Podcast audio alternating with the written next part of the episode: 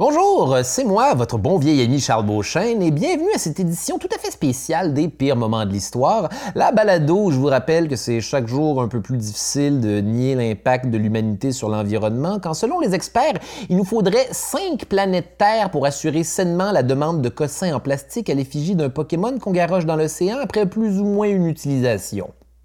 Donc, à défaut d'avoir ces fameuses quatre planètes de spare dans l'arrière-boutique, nous, les humbles humains du 21e siècle, nous voyons de plus en plus souvent confrontés sur toutes sortes de plateformes à l'idée qu'il va falloir éventuellement penser différemment la gestion de notre belle grosse roche bleue qui spinne dans le néant glacial de l'espace. Si on veut pas qu'elle finisse par devenir sèche, verte fluo et peuplé principalement par des coquerelles mutantes de six pieds puis Keith Richards des Rolling Stones. Parce que, comme le dit si bien ce succès de 2007 de Gym Class Heroes, Take a look at my planet, she's the only one I got. C'est pas vraiment les paroles, là, mais en même temps, quelqu'un se souvient-il ne serait-ce que de Gym Class Heroes, à part que ça jouait quand j'étais à l'université pendant que j'étais surmené à me faire à croire qu'il y avait des débouchés avec une mineure en cinéma. Ce diplôme est la meilleure blague de ma carrière. En fait, non, techniquement, j'ai drop out pour devenir humoriste, mais ce stade-ci, ça devient surtout triste. Alors aujourd'hui, je vous propose donc de survoler l'entièreté de notre histoire sur Terre afin d'y voir nos bons coups, mais surtout nos mauvais en ce qui a trait à notre impact en tant qu'humain sur l'environnement et les effets de notre empreinte écologique sur ce que les conspirationnistes flat earthers appelleraient ce magnifique frisbee spatial qui est le nôtre. Allez, chauffe Marcel! Donc, si vous le voulez bien, revenons en arrière d'environ 10 000 ans, alors que nos ancêtres préhistoriques étaient principalement organisés en petites peuplades nomades de chasseurs-cueilleurs qui vivaient au gré des saisons et ce, en parfaite harmonie avec la nature, un peu comme dans les pierres à feu, sauf qu'aucun dinosaure était obligé d'être un bidet. Voilà, vous n'êtes maintenant plus obligé d'écouter les pierres à feu. La joke, c'est que les objets, c'est des dinosaures, puis ça leur tente pas suivi de non, quand je dis en harmonie avec la nature, je, veux surtout dire qu'ils étaient constamment en proie aux éléments dans une nature dangereuse sur laquelle ils n'ont aucun contrôle. Ce genre d'harmonie. Bref, euh, à cette époque-là, c'était un véritable cauchemar d'être un hominidé. Je ne sais pas si vous avez déjà été nerveux à l'idée de recevoir une lettre du gouvernement. Mais je, je, vous invite à le relativiser en vous rappelant que ce matin, en pissant, vous n'êtes pas tombé face à face avec un tigre à dents de sabre alors que essentiellement vêtu d'une languette de cuir à peine traitée, euh, barely qualifiable de bobette. Puis la clé de cette rencontre-là, c'est de te défendre avec une roche aussi affûtée qu'une balle anti-stress. Or, même à cette époque où euh, les gens contrôlaient les choses moins que jamais, certains chasseurs-cueilleurs manipulaient déjà leur environnement afin de favoriser le développement de leurs espèces végétales et animales préférées, afin de les manger. Ceci passe notamment par l'utilisation de notre ami de toujours, ce bon vieux feu. Feu qui, outre faire peur aux bébés à dents de sabre la nuit, était notamment utilisé afin de créer des prairies pour les gros herbivores qui allaient par la suite s'installer là, inconscients du fait que c'est une crosse pour éventuellement les transformer en méchouis. Les humains préhistoriques pratiquaient d'ailleurs également une forme de sélection naturelle en éliminant et en conservant certaines espèces de plantes pour attirer les gros animaux stupides qu'ils chassaient. Donc déjà en ces temps primordiaux, l'humanité imposait sa vision des choses sur le reste de la biosphère en influençant l'évolution de plusieurs espèces qui se sont mis à notamment dépendre de plus en plus de ces mystérieux macaques qui jouent à Dieu avec leurs pouces opposables et leur néocortex surdimensionné. Nous autres. Détail intéressant! Peu de gens le savent, mais à l'époque, l'empreinte écologique de certains animaux était supérieure à celle de nos aïeux préhistoriques. Et on pense entre autres aux castors, beaucoup plus nombreux à l'époque pour cause de absence de demande pour des chapeaux feutrés de la Nouvelle-France, qui modifiaient évidemment sans vergogne le landscape sur leur territoire en construisant des barrages qui avaient la fâcheuse tendance d'inonder certaines parties de leur propre forêt. Le peuple des castors sera enfin à l'abri de la malveillance du peuple des loups grâce à ce barrage hautement non hydroélectrique que j'ai construit à l'aide de cette queue qui nous sert de truelle et occasionnellement de signal d'alarme en la claquant par terre quand on aperçoit un castor femelle. Ouais, les castors, c'est nous, les gars de la voirie du monde naturel. Les chasseurs-cueilleurs avaient donc une alimentation variée comme des fruits sauvages, des noix sauvages, des champignons sauvages, des racines sauvages et de la viande, guess what, impossiblement plus sauvage que ça. Mais le léger désagrément dans tout ça, c'est qu'ils devaient passer le plus clair de leur temps éveillés à la recherche de la dite nourriture, ce qui leur laissait pas beaucoup de temps pour s'adonner à des activités pelleteuses de nuages comme inventer l'écriture ou trouver quelque chose de violent à faire avec ce tout nouveau truc en vogue qu'on appelle le bronze. Par la suite, euh, c'est quelque part au Proche-Orient, en Mésopotamie, qu'on va découvrir en premier que c'est possible de planter nous-mêmes les céréales et d'en avoir tout le temps stock à la même place si on encadre leur production. C'est donc dans ce qu'on appelle le croissant fertile, parce que devinez la région est en forme de quoi, qu'on va euh, se mettre officiellement à domestiquer les plantes et les animaux. Hé, Cro-Magnon Joe! Euh, qu'y a-t-il, Néandertal Bob? Bien, regarde-moi ce plan de sorgho, cette céréale ancestrale. Je crois bien que je vais en faire ma nouvelle plante de compagnie. Quelle bonne idée Et moi, je crois que je vais faire exactement la même chose avec ce taureau au roc de 1000 kg particulièrement territorial. Et je suis presque certain que je ne serai pas le premier à voir immédiatement cette décision se retourner contre lui. L'humanité est donc ainsi entrée dans la révolution néolithique, qui, contrairement à la révolution française, a nécessité beaucoup moins de guillotine et de français. Évidemment, le switch à l'agriculture, c'est quand même un processus qui s'est échelonné sur plusieurs millénaires de proto-agriculture et de proto-élevage un peu weird où on faisait un peu n'importe quoi en se croisant les doigts que ce qu'on est en train de faire, c'est de l'agriculture. Regardez tout le monde, je crois qu'il faut mettre les graines dans le sol. Ah, voilà donc pourquoi ça ne fonctionnait pas quand on essayait de les planter dans le ciel. Détail intéressant. Coïncidemment, ces événements-là semblent être apparus de façon simultanée et indépendante sur la plupart des continents, comme si toute la planète avait eu l'idée à peu près en même temps de se sédentariser pour faire pousser des céréales. C'est ce qu'on appelle l'évolution convergente. L'évolution convergente, c'est un phénomène euh, moult fascinant, s'il en est un. Euh, on, parle donc de convergence lorsque la sélection naturelle conduit à l'acquisition de structures ou d'aptitudes similaires au sein de lignées évolutives différentes, mais soumises à des conditions environnementales équivalentes. On passe par exemple aux chauves-souris et aux oiseaux qui ont le même type de vol avec un mouvement de battement d'ailes, dit le vol battu, alors que les deux ont comme qui dirait chacun de leur bord évolué une proposition d'ailes différentes. Ou encore aux cétacés. Je ne sais pas si vous avez remarqué, mais sont toutes à peu près en forme de poisson. Et ce qui cause ça, euh, c'est que pour voler dans les airs, il faut pas mal avoir des ailes. Et pour vivre dans l'eau, il faut plus ou moins avoir la forme d'un poisson. Et pour développer une civilisation sédentaire, il faut pas mal inventer l'agriculture. Vous me suivez? En plus, il aurait été difficile de, se mettre à l'agriculture avant cette période-là pour plusieurs raisons.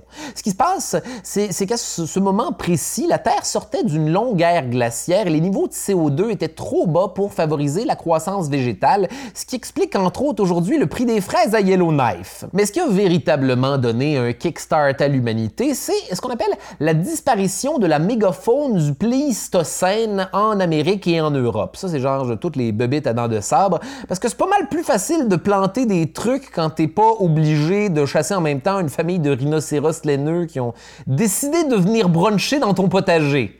Hé, les enfants, arrêtez de nourrir les mammouths, après ils vont revenir fouiller dans les poubelles. L'un des plus grands défis de la culture de céréales, c'est celui de fournir euh, la nécessité en eau pour les champs. Et pour y arriver, on va développer de nouveaux outils et de nouvelles techniques telles que l'irrigation, c'est-à-dire te démerder pour amener de l'eau à ton champ en défiant toutes les lois de Dame Nature avec un point dans dans mon temps, on n'avait pas besoin d'irrigation. On attendait que la pluie tombe sur nos récoltes et si ça arrivait pas, on mourrait de faim et on n'en faisait pas tout un fromage. L'agriculture euh, de survie se transforme donc peu à peu en agriculture de production et les villages deviennent des villes et bon, les mentalités changent en conséquence. Et on se met à organiser la répartition du travail, on construit des greniers pour entreposer le fameux grain dont tout le monde parle et on construit des clôtures pour éloigner les animaux sauvages dont on parle de moins en moins à partir d'ici.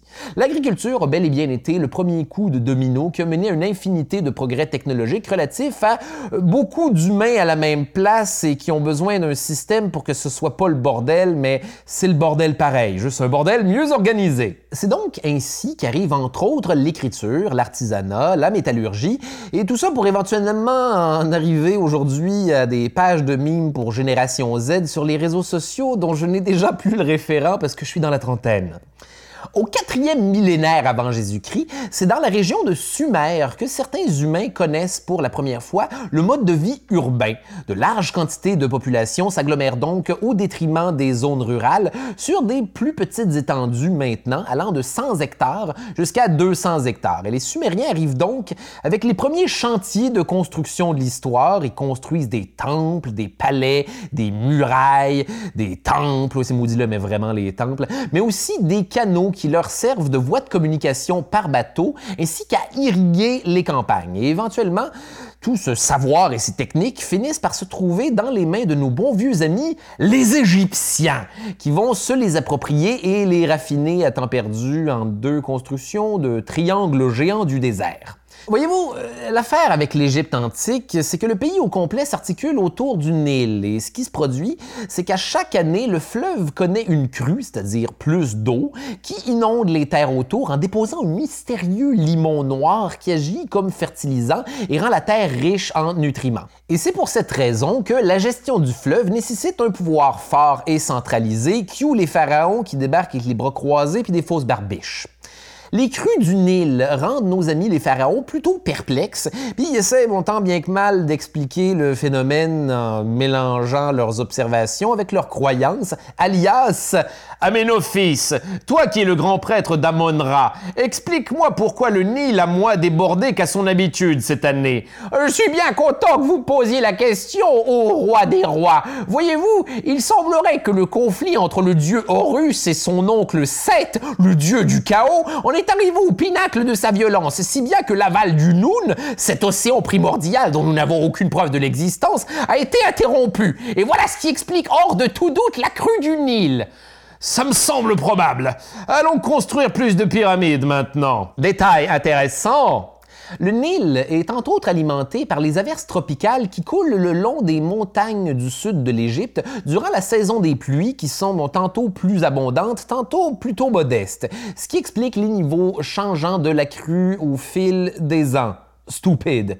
Faute de synthétiser adéquatement l'origine de la crue, les Égyptiens finissent par rapidement en maîtriser les rouages et ont construit des digues pour protéger les villages lorsque la crue est grande, mais aussi pour rediriger l'eau et irriguer les champs temporaires. On construit également ce qu'on appelle des nilomètres, des genres de puits creusés dans les temples, évidemment, le long du Nil, qui servaient à mesurer le niveau de l'eau et prédire approximativement la qualité des récoltes à venir. Bon, évidemment, toutes ces infrastructures ne s'entretiennent pas d'elles-mêmes et les villageois doivent travailler plusieurs jours dans l'année pour maintenir le meilleur contrôle possible des crues du Nil. Ah, quoi de tel après six jours de labeur dans les champs que de débloquer une gouttière encombrée par le cadavre d'un crocodile de six coudées de long? Ça pourrait être pire, Tachepsès, mon ami. Je connais un scribe qui a été enterré vivant avec le dernier pharaon pour ne pas laisser le souverain aller seul dans le monde de l'au-delà. Ça, c'est rock'n'roll en esti. Problème d'Égyptien. On laisse maintenant quelques millénaires passer et le centre du pouvoir mondial se transfère en Grèce, puis à Rome. Et la population de la ville ne cesse de croître malgré quelques brefs épisodes d'épidémie, des incendies massifs et d'autres problèmes qu'on vient de découvrir relatifs à vivre dans la plus grosse ville du monde avant Jésus-Christ. Et le besoin en eau augmente en conséquence. C'est donc la raison pour laquelle les Romains vont développer une technologie vraiment intéressante, les aqueducs. Les aqueducs, ça, c'est des espèces de réservoirs d'eau qui forment une espèce de glissade de parc aquatique, mais en pente super douce, zéro amusante sur plusieurs kilomètres. Question d'approvisionner en eau en eau de pluie, le cœur de l'Empire. Les aqueducs les plus impressionnants ne se retrouvent pas nécessairement à Rome en soi, mais dans les provinces comme euh, celle du Pont du Gard, l'aqueduc de Ségovie ou encore l'aqueduc de Carthage, qui fait plus de 100 km de long. Toutefois, le réseau d'aqueducs de Rome demeure unique de par sa taille, sa capacité et sa complexité. Euh, la capacité maximale du réseau à la fin du premier siècle, comptant neuf aqueducs, approvisionnait près de 1000 litres par habitant par jour, donc plus du double de ce que reçoivent les habitants de Rome aujourd'hui. Fucked up, n'est-ce pas? Ces quantités neptuniennes d'eau servaient bien entendu à abreuver la population et le bétail, mais aussi à alimenter les termes et les nomachis. Mais qu'est-ce que c'est que tout ce bordel? Détail intéressant! Les thermes, c'était des bâtiments qui abritaient les bains publics et permettaient au peuple de garder une bonne hygiène parce que contrairement à ce qu'on pourrait croire d'une époque où la Terre est plate puis le soleil est tiré à travers le ciel par Hélios et son char en feu, les Romains étaient quand même super propres. D'abord réservés à l'élite, les bains se démocratisent au fil du temps et finissent par devenir un lieu de mixité où tout le monde se rencontre un peu, peu importe le salaire annuel. Et le prix pour y entrer varie dépendamment du forfait, évidemment. Mais la simple entrée reste modique. Par exemple, le cover charge des termes est seulement d'un cadran à l'époque de Cicéron. J'ai aucune idée de la valeur équivalente moderne de un cadran aujourd'hui, mais Cicéron fait dire que c'est une véritable aubaine. Et là, quand je parle de cadran, c'est la de l'époque, je vous rassure, il ne fallait pas payer en horloge, ce qui aurait été la plus compliquée de toutes les aubaines. Se laver devient au premier siècle avant Jésus-Christ une partie intégrale de la culture romaine, et sachant cela, je peux vous assurer que mes colocs au cégep n'étaient pas des Romains. La nomachie maintenant, du grec ancien nomachia, littéralement combat naval, désigne dans le monde romain un spectacle représentant une simulation de bataille navale, un bassin, ou plus largement l'édifice dans lequel un tel spectacle se tenait. En gros, c'est un combat de gladiateurs, mais en mode Monster Truck slash village vacances Valcartier. Évidemment, la logistique pour remplir, par exemple, le Colisée de Rome juste pour le fun était seulement réalisable par l'empereur lui-même, parce que c'est sans surprise une entreprise écologique de débiles. Auguste César en organise une, par exemple, où s'affrontent 3000 hommes sur des bateaux, plus les rameurs, simplement parce que le, le, gars pouvait. Et moi qui croyais que mon voisin qui arrose son asphalte était un problème environnemental. Il en est un, mais Jupiter soit loué, j'habite pas à côté du Colisée je serais italien et ce serait weird. Faisons maintenant un bond de quelque chose comme mille ans en avant pour arriver à ma période préférée de l'histoire de l'humanité, la peste noire. Ce mystérieux mal venu d'Asie qui a décimé entre autres de 30 à 60% de la population de l'Europe avec des dizaines puis possiblement des centaines de millions de morts sur une vingtaine d'années au 14e siècle ce qui pousse le génie de l'époque à trouver des solutions innovatrices pour euh, remplacer les nombreux paysans souffrant du léger handicap d'être décédés. On développe d'abord le sablier pour compter le temps de travail, ce qui mène à, la création des premières horloges, même si malheureusement on payait plus les affaires en cadran depuis belle lurette. L'imprimerie remplace éventuellement le travail des moines copistes qui sont morts. Les moulins remplacent le travail de bras des paysans qui sont morts. Bref, machine all around pour tout le monde qui reste. C'est une période sombre pour l'Occident, mais là où je veux en venir, c'est qu'elle oblige le progrès social et technologique. Le drame euh, devient une excuse pour être créatif, et ce qui amène l'Europe à transiger du Moyen Âge, euh, plus moyen que jamais, vers la Renaissance, plaçant ainsi les premières fondations du monde moderne où éventuellement il va y avoir des machines à panini. Fast forward jusqu'en 1653 maintenant, une époque où le surintendant des finances du roi Louis XIV, l'intendant Nicolas Fouquet, va dépenser une fortune complètement Jeff Bezosienne pour l'époque de 4 millions de livres, la devise, là, c'est pas une bibliothécaire qui faisait des méchants deals, afin de construire le somptueux château de Vaux-le-Vicomte, un des plus démesurés de l'époque.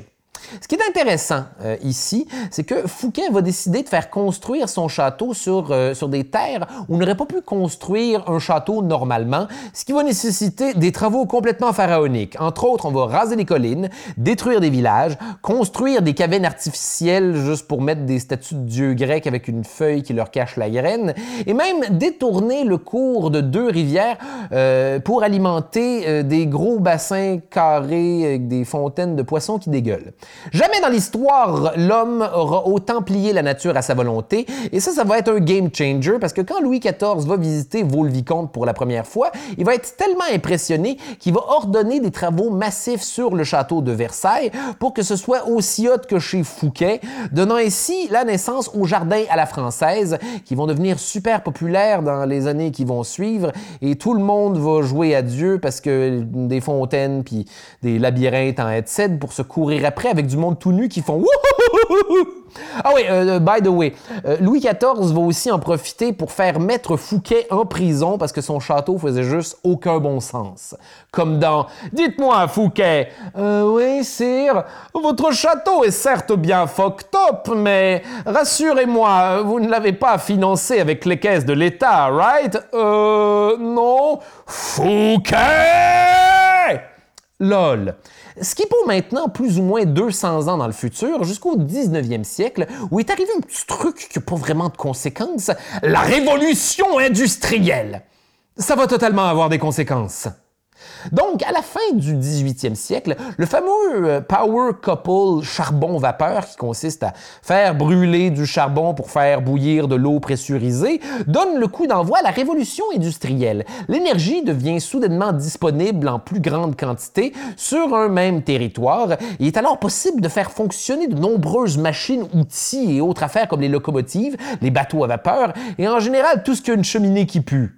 La révolution industrielle est donc un des événements les plus importants de la civilisation moderne. En fait, c'est pas mal le début de l'ère moderne, ce moment charnière de l'histoire qui va considérablement transformer la société sur le plan technologique, mais aussi en termes de mode de production, la définition du travail, les moyens de transport, sans compter l'organisation de la société et de l'économie en général. Alors en gros, le peuple se libère tranquillement de la tyrannie des rois et des empereurs pour se réfugier dans la beaucoup plus rassurante tyrannie corporative où tu meurs à 22 ans parce que tes poumons sont noirs. L'industrie est née et on pouvait officiellement commencer à détruire l'environnement plus rapidement que jamais en intégrant les burn-out à notre mode de vie.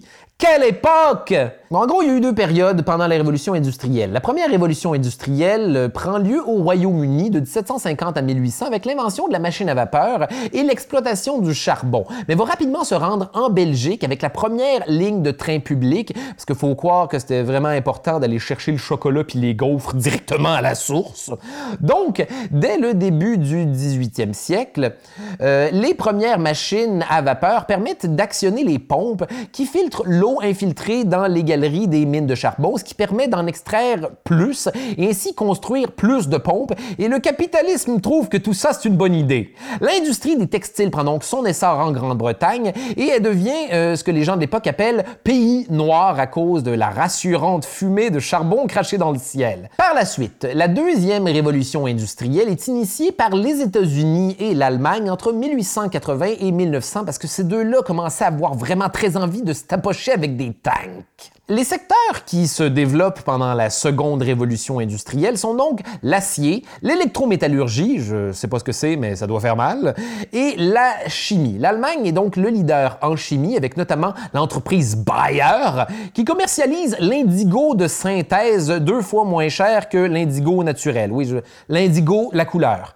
Détail intéressant, avant ça, il était très très rare de pouvoir colorer quelque chose en bleu parce qu'à part le ciel, pas grand chose contient le pigment bleu.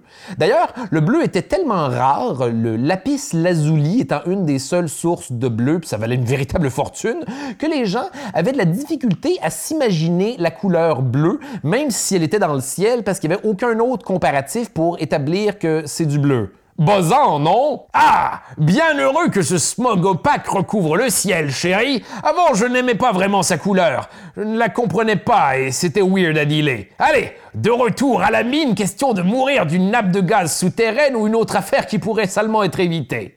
Évidemment, de nouvelles formes d'énergie apparaissent, comme entre autres le pétrole et l'électricité. Les usines deviennent de plus en plus vastes et c'est le début du taylorisme, ce qu'on appelle l'organisation scientifique du travail. En gros, bon, on compartimente la job en plusieurs ouvriers qui font constamment juste une partie de la job en mode tapis roulant au lieu de la job de A à Z en mode artisan.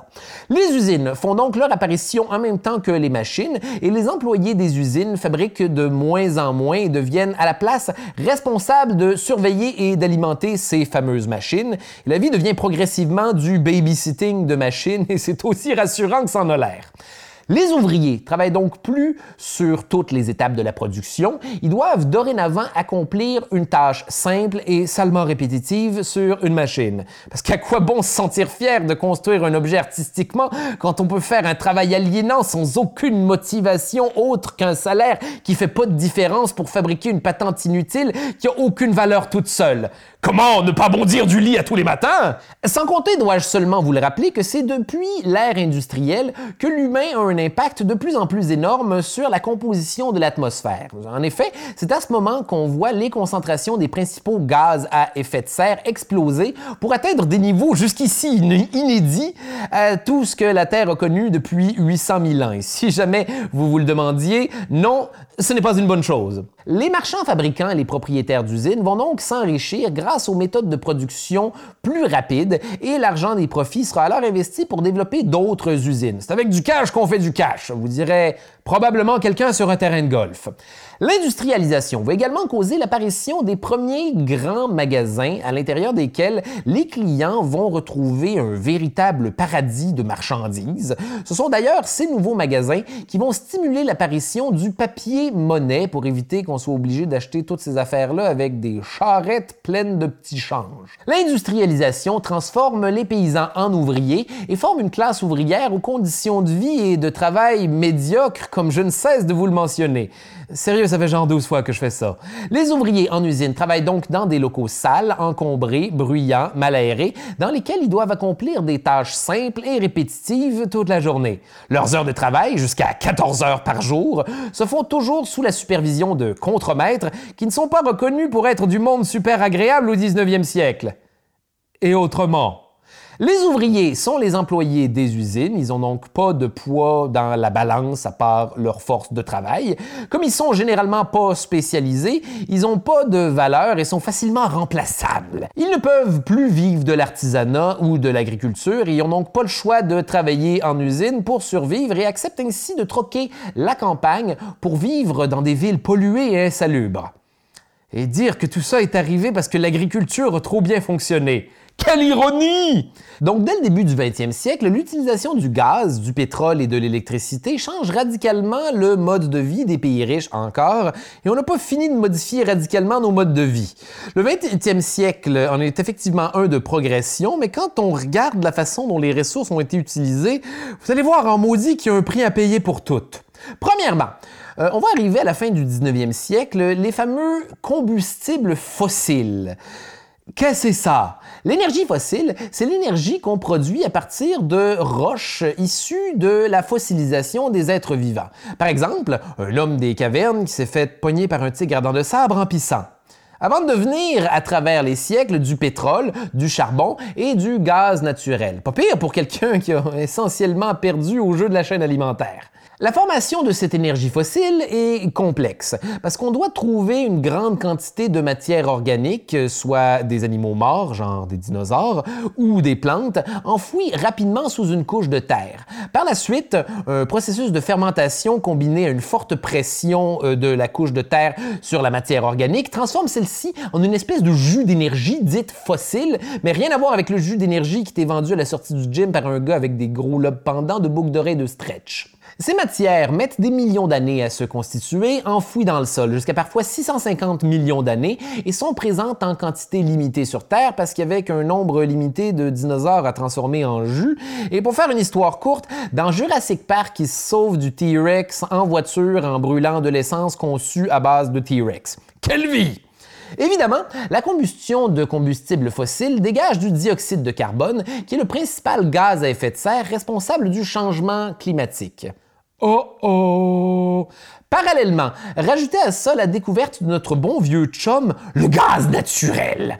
Alors, euh, ce qui se passe, c'est qu'à grande profondeur, les hydrocarbures formés peuvent subir des réactions de craquage, c'est-à-dire qu'ils sont transformés en alcanes de plus en plus légers au-delà du pétrole jusqu'au méthane. Le plus simple des alcanes et principal constituant du gaz naturel, et ça aussi, on va utiliser ça pour faire le party pendant 100 ans, faites-moi confiance. Mais à quoi servent les combustibles fossiles? L'utilisation massive des hydrocarbures a permis le développement de nouveaux moyens de transport comme le char, ainsi que d'autres véhicules jusqu'à la navette qui nous permet de faire du back and forth dans le vide glacial de l'espace. Le pétrole était à l'époque abondant, bon marché, facile à utiliser. En plus d'être la base de plusieurs carburants, il est aisément transportable parce que liquide et ses propriétés font qu'il est transformable en à peu près tout. Plastique, tissu synthétique, puis l'espèce de pellicule transparente qui finit toujours en moton quand j'essaie d'emballer un sandwich. Puis Dieu ait pitié de vos âmes si vous perdez la petite ligne ou de début de cellophane sur le rouleau. La retrouver vous fera sombrer dans la démence.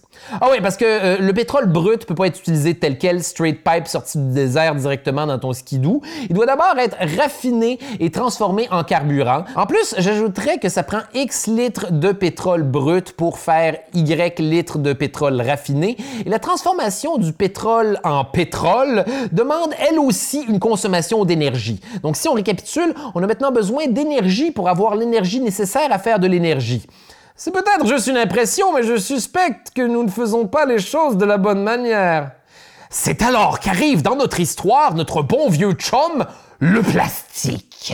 Et pendant la Deuxième Guerre mondiale, on va se mettre à en développer des variétés de toutes les couleurs de l'arc-en-ciel, entre autres parce que c'est un matériel léger, super résistant et facile à faire. Dangereusement facile. Au début, on va l'utiliser pour faire des disques en vinyle et des bas de nylon, mais rapidement, ça va devenir des Tupperware après la guerre en 1946, une époque où on va pouvoir les vendre en porte-à-porte maintenant qu'il n'y a plus le stress des nazis. La première chose que vous savez, ça devient la matière la plus populaire sur la surface du globe et on en fait à peu près tout.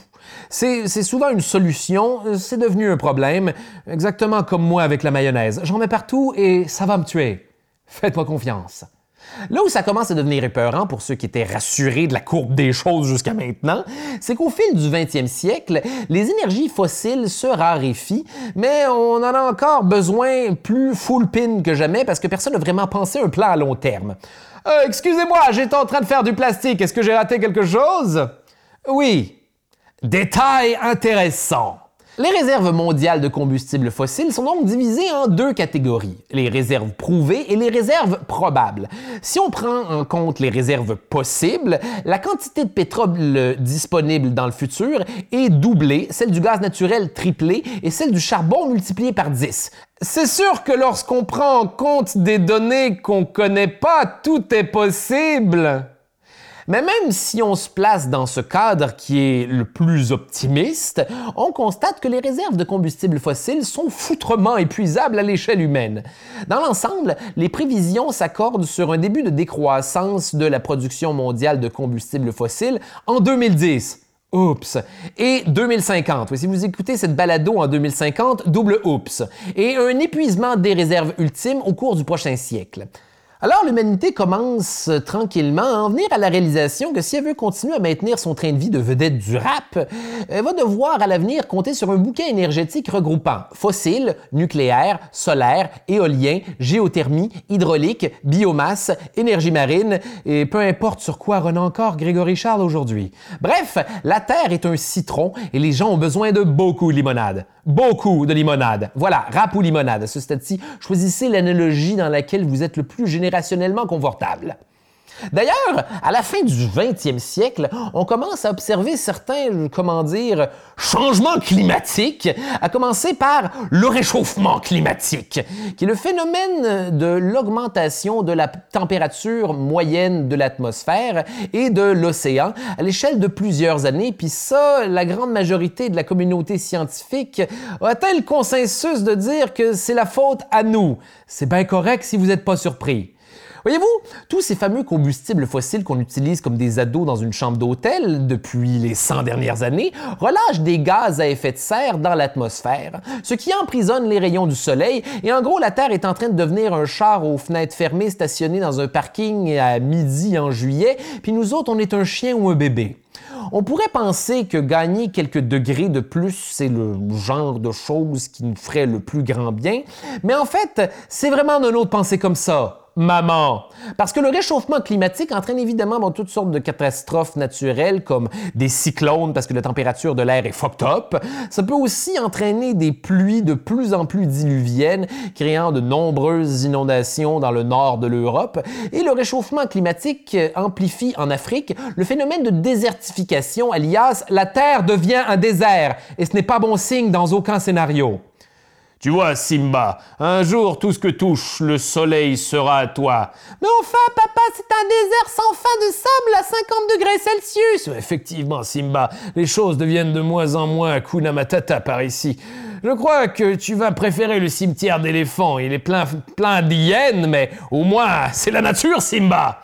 Rajoutez à ça le fait que le réchauffement climatique entraîne la fonte des banquises en Antarctique comme en Arctique, menant à une générale hausse du niveau de l'eau des océans, ce qui va éventuellement être désagréable à Venise. En plus, euh, étant donné que les calottes polaires sont blanches, leur fonte les empêche de réfléchir à la lumière du soleil qui va éventuellement commencer à s'accumuler de façon exponentielle et irréversible. Et je sais pas trop quoi vous dire à part peu de choses sont exponentielles et irréversibles. Vous savez ce que j'aimerais qu'il soit exponentiel et irréversible? Les barres Bounty. Mais ça, c'est pas près d'arriver parce que manifestement, je suis le seul à aimer le coconut. Le pire, c'est que techniquement, les plantes se nourrissent de CO2, mais le fait est qu'on produit tellement de gaz à effet de serre que toutes les plantes sur Terre sont plus capables de le respirer, sans compter que les humains ont, depuis les 50 dernières années, commencé, comme qui dirait, des opérations de déforestation plus massives que jamais. Oupsie daisy. Au début, c'était pour faire des pâtes et papiers, mais progressivement, on s'est mis à, passer la hache dans la forêt amazonienne parce qu'on avait besoin d'une place pour mettre toutes ces vaches dont on a besoin pour faire tous nos hamburgers, sans compter la monoculture des palmiers dont on a besoin pour faire notre précieux Nutella. Euh, en tout cas, j'ai vraiment hâte d'expliquer ça mes petits-enfants au coin du feu. Le problème est donc directement redevenu l'agriculture. Il y a tellement de bétail que leurs pets produisent maintenant des quantités phénoménales de CH4, un gaz à effet de serre 20 fois plus puissant que le CO2, puis là, je vous parle même pas des pesticides puis de l'acidité du sol. Donc, à la place d'utiliser des machines à voyager dans le temps pour aller tuer Hitler quand c'était un bébé, je suggère à quelqu'un d'aller parler à un sumérien de toute urgence. Mais le pire dans tout ça, ça reste encore le plastique. Parce que depuis la seconde moitié du 20e siècle, la production de plastique a explosé, passant de 1,5 million de tonnes en 1950 à 335 millions en 2016.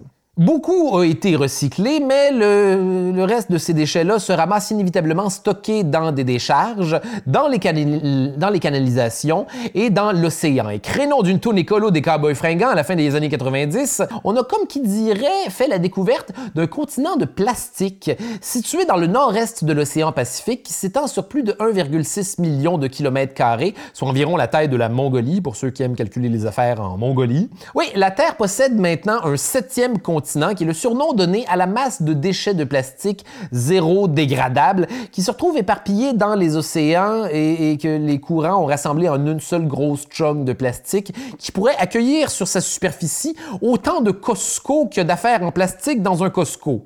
Ouais, dans les deux, c'est beaucoup d'affaires. D'ailleurs, en plus de représenter un danger pour la faune marine, comme, ces imbéciles de tortues de mer qui pensent que c'est un lunch, vous serez content d'apprendre euh, qu'une aussi grande agglomération de plastique finit par polluer l'eau par action chimique.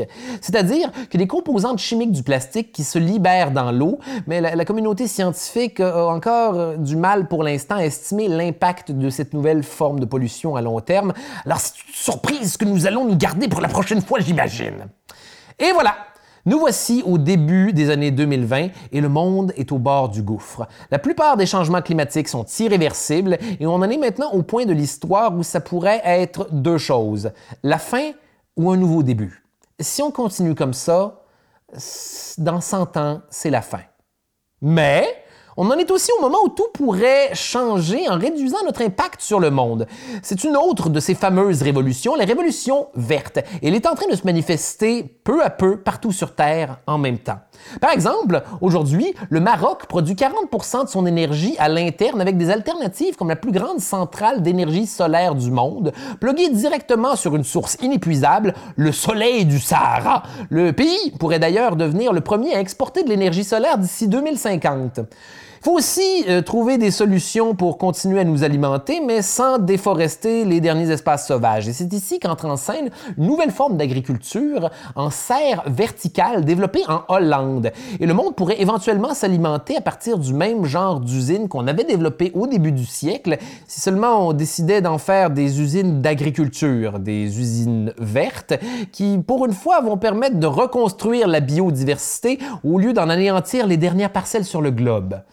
Et pour ce qui est de notre immonde continent de plastique, eh bien, des scientifiques ambitieux testent depuis quelques années déjà les premiers prototypes de bateaux de nettoyage des océans, des embarcations munies de filets qui pourraient nous permettre progressivement d'éroder la monstruosité de plastique qu'on y a créée. Enfin, si on s'y met maintenant. Et tout porte à croire qu'on s'y met. De plus en plus de pays développent conjointement des plans verts pour diminuer les émissions de carbone créées par les voitures et semblerait que les gouvernements de ces pays tentent maintenant progressivement de nous libérer de notre dépendance aux combustibles fossiles avec des énergies propres, mais surtout renouvelables.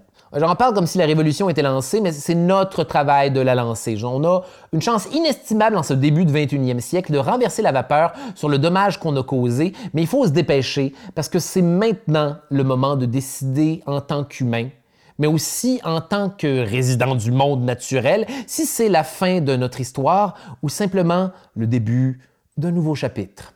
Ouais, la fin est quétaine, mais je l'ai volé à David Attenborough.